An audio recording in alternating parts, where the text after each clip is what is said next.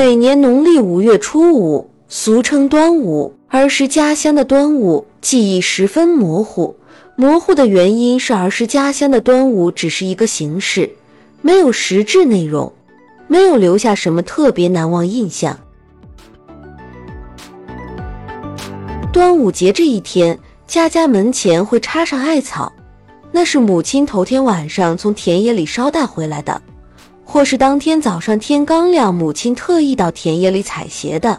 当然都是野艾，属于中药材，有一种特别的芳香。邻居家也是这样，来历也大约如此。清明插柳，端午插艾，这个习俗好像由来已久。至于为什么，从什么时候开始的？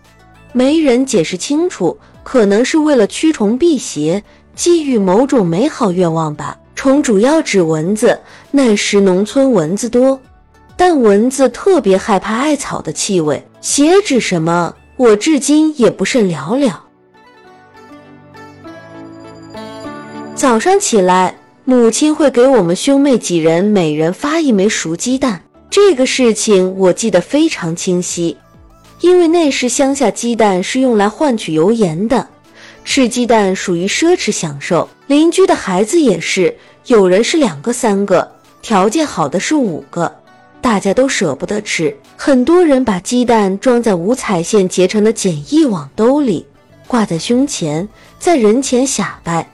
鸡蛋越多的人越喜欢这样，让人好生羡慕。我也学着结个网兜，把唯一的鸡蛋装进去。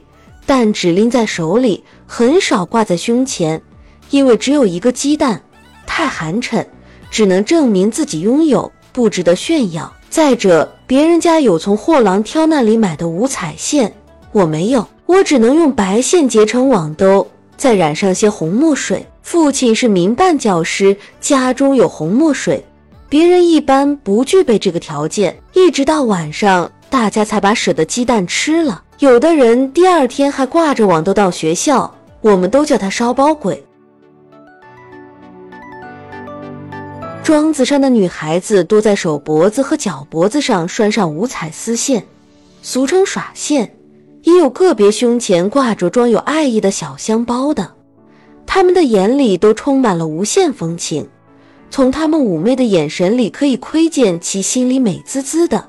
特别渴望得到男孩子们的欣赏和赞美。少数男孩子，特别是家里只有一个男孩子的，非常金贵，家长会特意刻制一枚桃符挂在其胸前，只要线不断，挂到来年的也常见。也有人用桃核串成手链套在手脖上，还有穿虎头鞋、戴虎头帽的，目的可能都是是辟邪或祈求保佑。大家只意会不言说。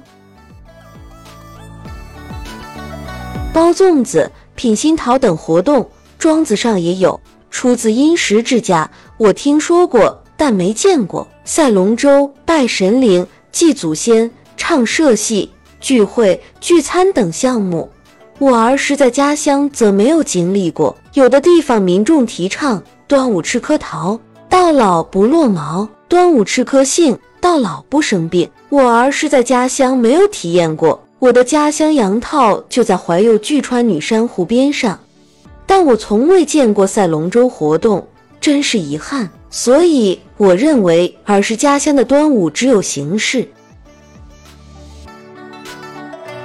那么我说的内容是什么？当然指吃得完的。物质贫乏时代，过节首先意味有好吃的，有肉有鱼，有鸡有鸭，每每吃上一顿。才是我们当时过节的终极目标。其次是精神满足，有好玩的，听书唱戏、看电影、赛龙舟，不亦乐乎。然而这些都没有，所以我认为儿时家乡的端午没有内容。究其因，可能是因为儿时家乡经济落后，物质匮乏，没有能力举行纪念端午活动，没有条件把端午过成中秋节。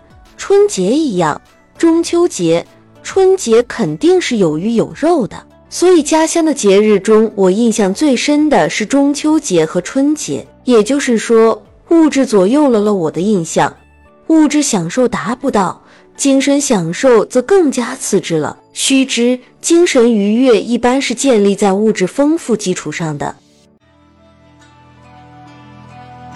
至于端午的由来，庄子上很少有人知道。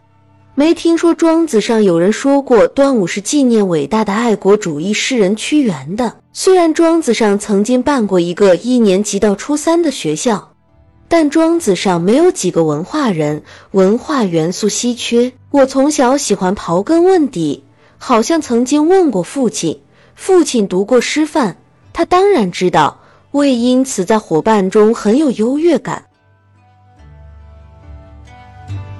现在生活条件发生了质的变化，不再是逢年过节才能吃上鱼肉了，每天想吃什么就买什么。过去人们渴望的天天节来月月年早已成为现实，人们对端午的纪念也更加固定，因为国务院把端午定为国家法定节日已经十五年了。十五年来，每个端午节我都带着家人下乡陪父母过节，有形式。有内容，今年当然也不例外。不知二老对我们兄妹儿时的端午还有印象？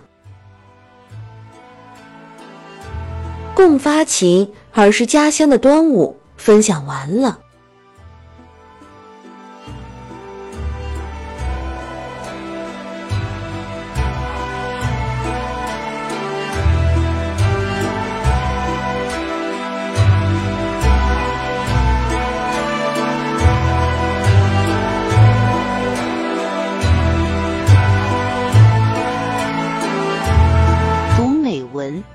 生，看世界，打开心灵的锁。